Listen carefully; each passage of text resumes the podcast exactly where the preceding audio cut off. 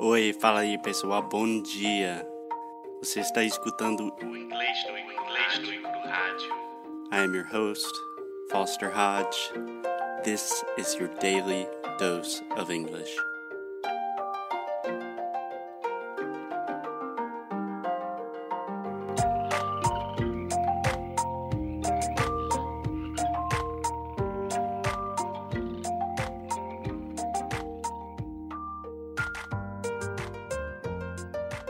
Hey, hey, Alexia, what's up? How you doing?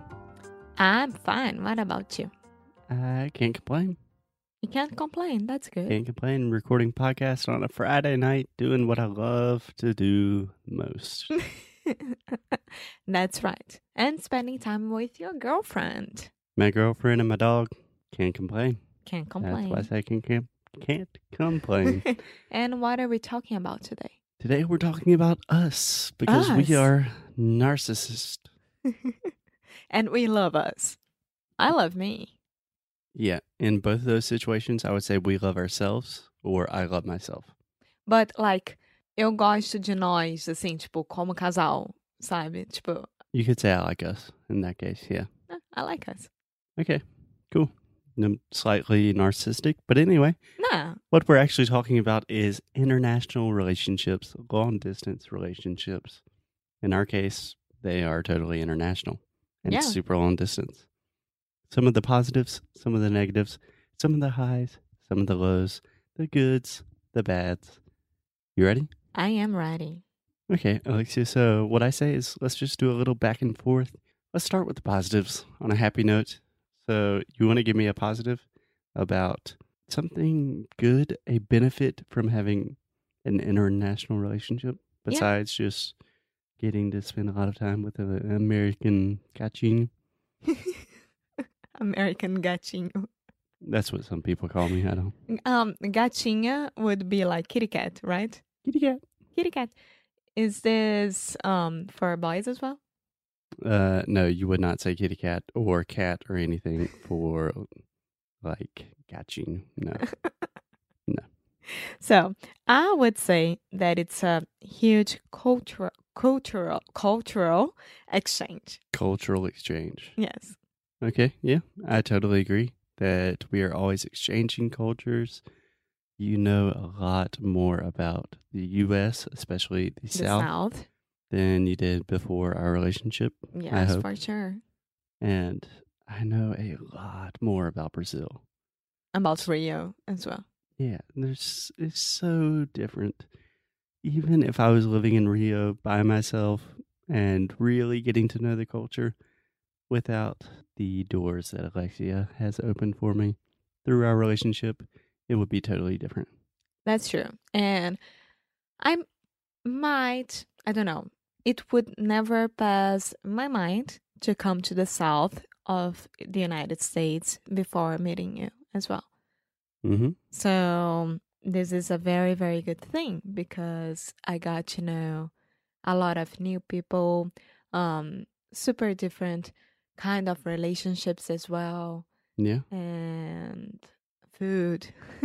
yeah, yeah, absolutely. Yeah. So, point number one cultural exchange on a way deeper level. I think that's a great point. Cool. You want to hear my first point? I would.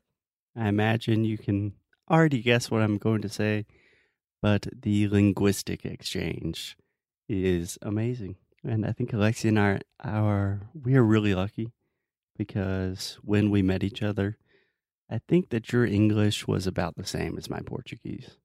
Yeah. Our first date, I can say that. Mhm. We met each other, and I think that Foster was in town just for five days, something like that, in Rio. You were like, Can we speak English, please, please, please? And after one hour and a half, I was like, Can we speak Portuguese, please, please, please? Yeah, I remember we started speaking English and then I got a few beers down. and then I was like, okay, I'm going to the bathroom. When we come back, we'll speak Portuguese. And you're like, oh, thank God. yes, it was really good. Um, it is really good. It's a very good practice, of course. I have my English teacher all for myself, yeah. and you have your Portuguese teacher all for yourself as well. Yeah. I think the coolest thing is we ha- actually have our own secret special language. Like today, we were going to the swimming pool, and you said like, "Eu nem queria, nem queria fazer um swim mesmo." Eu nem queria swim mesmo. Yeah, I'm very good with this. yeah. You're not that good. No, I'm very good. No, with this? I said, "Desculpa, amor, eu estou um pouco grumpy hoje." Sempre falo isso. Grumpy não tem tradução perfeita em português. um, tem. Que é? Grumpy é quando você tá, tipo, chateado, reclamão. É. Nesse sentido. Eu diria reclamão. Nesse sentido, mas grumpy é muito mais legal, muito mais divertido. And grumpy is Hum, I'm really grumpy. cute to say. I'm grumpy. I'm sorry. I'm tired. I'm grumpy. Yeah. So I think that's something really special that we yeah, have. and this is something as well that and- Something. every single student that I have, I imagine that yours as well, when they know like each other, they always ask ask me like, Do you speak Portuguese or English most of time? Most of time, without the thing. Most, of, the time. Most of the time. And I'm Yeah. like, "Mm, we do both. When I'm in the United States I speak more English than Portuguese and Yeah. It depends on who's more tired, I think.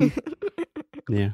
Okay. Do you have another positive you want to talk about? I do. I have. Um, I would say that now we have two home country- countries. To what home countries? countries. home. So this Home is countries. the O sound. So home. Two home countries. Yeah. Yes. Yeah. So that is awesome for me because the South of the, U- the United States will always be my home and my heart. But Rio and even Sao Paulo and some places in Minas, wherever your family is, that's my second home. I feel the same th- the same way that I feel back in Rio here. So of course, there are slight slightly like Mhm. differences. Yeah. But I can tell people that no, I feel super comfortable the South Yeah. and You hear a lot of people like there are a lot of cliches like, oh, you know that song like home.